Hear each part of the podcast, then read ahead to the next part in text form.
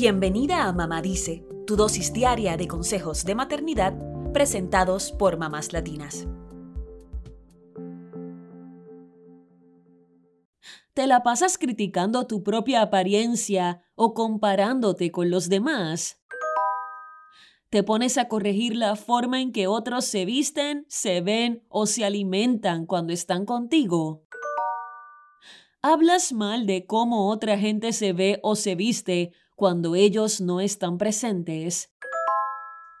¿Te gusta dejar comentarios de odio en las publicaciones de redes sociales donde la gente no se ve como a ti te gustaría? Todas estas acciones son distintas formas de body shaming, que consiste en criticar o avergonzar a alguien por la apariencia de su cuerpo. El body shaming es más común de lo que pensamos. No solo se da en las relaciones interpersonales, sino también en las revistas, la televisión, la difusión de lo que debería ser un cuerpo perfecto y en Internet. Lo peor de todo es que en las redes sociales la gente se esconde detrás de una pantalla y escribe frases de odio sobre los cuerpos de otros, sin pensar en el efecto que tendrán o sin siquiera tener en cuenta que a veces se trata de adolescentes y hasta niños. No se habla del cuerpo de los otros. Esta es una frase que escuchamos cada vez más y que deberíamos empezar a interiorizar. Porque lo que decimos del cuerpo de otros o lo que nos dicen de nuestro cuerpo puede hacer un gran daño. Un estudio de la Coalición de Acción contra la Obesidad encontró que entre los adolescentes con sobrepeso diagnosticado, el 58% de los niños y el 63% de las niñas en escuela secundaria sufrían situaciones diarias de bullying por el tamaño o la forma de sus cuerpos. Este tormento también se vive dentro de las familias.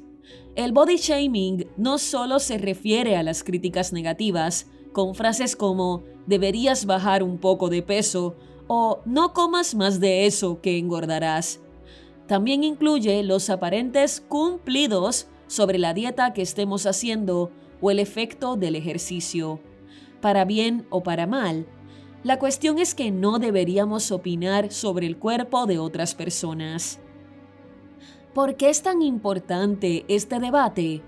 Porque las consecuencias del body shaming pueden ser muy graves, especialmente en los adolescentes que están en una etapa de construcción de su identidad y autoestima. Recibir comentarios avergonzantes sobre su cuerpo puede interferir con la imagen que tienen de ellos mismos y hacerlos sentir extremadamente cohibidos, advierten desde el portal helpguide.org. Esto puede derivar en un trastorno dismórfico corporal, donde el joven se obsesiona con un defecto percibido.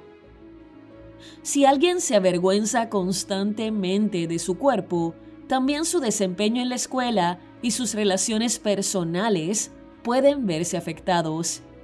Los temores de ser juzgados por otros pueden llevarlos a limitar o evitar toda actividad social.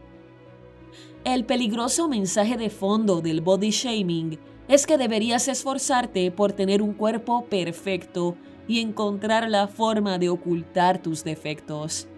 Se instala la idea de que existe un cuerpo hegemónico que todos deberíamos tener, y no es así. Mercedes Stuch, representante en Argentina de la organización internacional Anybody, explica en el periódico La Nación que detrás del body shaming hay una cultura de la delgadez obligatoria, gordofóbica, racista, sexista y gerontofóbica. Dice que esta actitud está fundamentada bajo el estereotipo de que hay un solo tipo de cuerpo validado y debe ser delgado. Para combatirlo, el primer paso es desnaturalizar los comentarios sobre cuerpos ajenos, ya sean positivos o negativos y también interpelarnos, no solo por lo que decimos, sino por cómo miramos el cuerpo de otros y el nuestro.